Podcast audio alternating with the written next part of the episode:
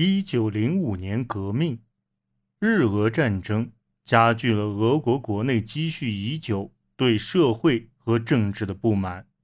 战争爆发前，俄国的农民、产业工人、少数民族、自由主义者、激进派及贵族都已经寻求改革。俄国在远东的失败，终于使俄国民众不再对政府抱有幻想，并且开始行动。对日战争给俄国民众带来了巨大灾难，政府开支急剧上升，这些费用都转嫁到普通民众身上。战争还破坏了俄国的交通系统，造成商品运输困难，进而导致粮食价格上涨。一九零四年至一九零五年那个严酷的冬天，更加剧了反对者的不满。一九零五年一月，圣彼得堡爆发大规模罢工，所有工厂都关门了。一月二十二日，一支二十万人的游行队伍。浩浩荡荡地穿过圣彼得堡，向政府表达抗议。沙皇逃走了，哥萨克士兵向示威者开枪，许多人被杀。这一事件被称为“血色星期天”。沙皇的威望在这一事件中一落千丈。这次冲突发生前，改革的呼声就已经出现。受过教育的贵族要求更多的参与政府事务，并且支持于1904年建立的解放联盟的发展壮大。该联盟由贵族、专业人士及地方自治会中活跃的自由主义者组成，其宗旨是推翻沙皇，建立民主统治。于1901年建立的社会革命党。企图直接采取行动推翻政府统治，推进工人权益，并让农民获得更多土地；而马克思主义者则在社会民主工人党中找到了表达自己意见的机会。这个政党坚信，工业革命将导致工人和农民起义。血色星期天事件发生后，革命派越来越蠢蠢欲动。一九零五年二月，沙皇同意召开协商会议，但这一举动并未能使国内的骚乱平息。波兰人、芬兰人及格鲁吉亚人的激进要求和暴动越来越多，农民夺取了土地，政府不得不取消赎金。全俄农民联盟成立，并要求召开国民代表大会。随后。在科朗施塔德的波江金号战舰及在远东的俄军都发生了哗变。虽然兵变最终被镇压，却动摇了沙皇的统治。随着工人变得越来越激进，九月爆发了更多罢工事件。为了配合政治行动，俄国出现了工会及苏维埃。俄国苏维埃密谋革命，出版报纸。并且与其他苏维埃建立联系，沙皇镇压了起义，但危机却没有结束。尼古拉二世重新启用维特，后者一直敦促他颁布宪法。尼古拉十二世最终同意了这一要求，并于十月十七日发表了一份声明，表示要保证公民自由，而且承诺。以广泛选举为基础成立国民大会。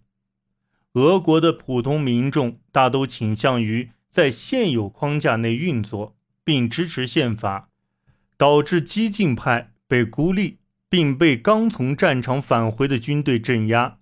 至十二月，革命结束，俄国似乎踏上了通往自由的现代国家的道路。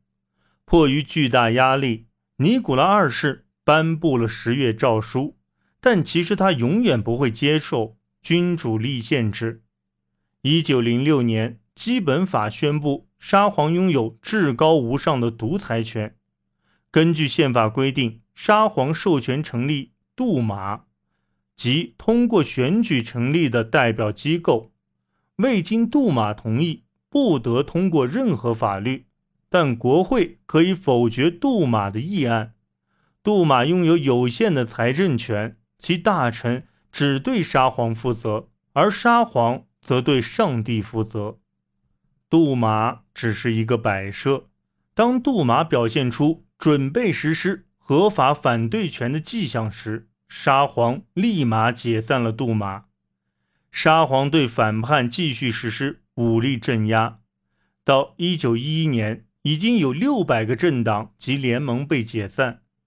一九零六年至一九零九年间，政治犯被关进监狱，两千五百名农民领袖被处死。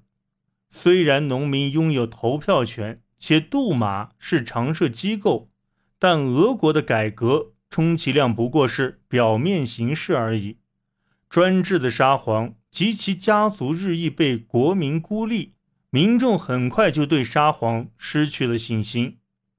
一九零六年后，沙皇首相斯托雷平试图在农村地区实行农业社会改革。一九零六年，政府颁布了一项允许所有农民申请财产所有权的法令。与此同时，分散的土地也被加以合并。农民土地银行使农民可以借钱购买土地，银行资源不断增加。政府也支持重新安置计划，目的是建立一个更加兴盛稳定的农民阶层。一九零七年。赎金也被取消了，从而兑现了1905年的承诺。这次改革向前迈进了一大步，但很多农民都不知道，离开了公社掌管农民大部分生活的村集体，离开了那些更贫困的农民所憎恨的人，他们该如何经营土地？斯托雷平的举措并没有得到广泛支持。他于一九一一年遇刺身亡，至一九一四年，改革几乎没有取得什么成效。极度贫困落后的农业人口仍然大量存在，沙皇统治下的工人阶级生活仍然很差。一九一二年，政府虽然引进了疾病补助金和意外保险，但还是难以应付。这年到处都在罢工。工人不能参政，革命派领袖被流放，警察残酷镇压起义，政府再次鼓动对犹太人进行攻击，以转移不满情绪。沙皇统治下的少数民族面临一场俄罗斯化运动，所有的非俄罗斯人都要在语言和信仰上被殖民化。该运动尤其针对芬兰。引发了一些偏激的观点。